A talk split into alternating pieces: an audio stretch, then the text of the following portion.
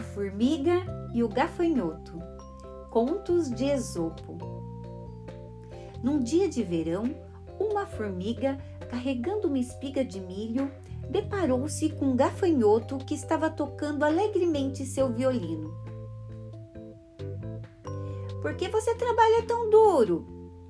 perguntou o gafanhoto. Estou estocando comida para o inverno e aconselho você a fazer o mesmo, disse a formiga. Por quê?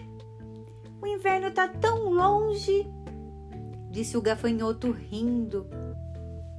Mas a formiga seguiu seu caminho e continuou sua labuta.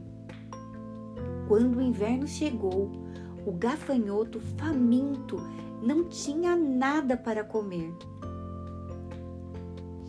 Se você tivesse seguido o meu conselho, agora não estaria passando por essa necessidade, disse a formiga enquanto ele implorava ela por comida.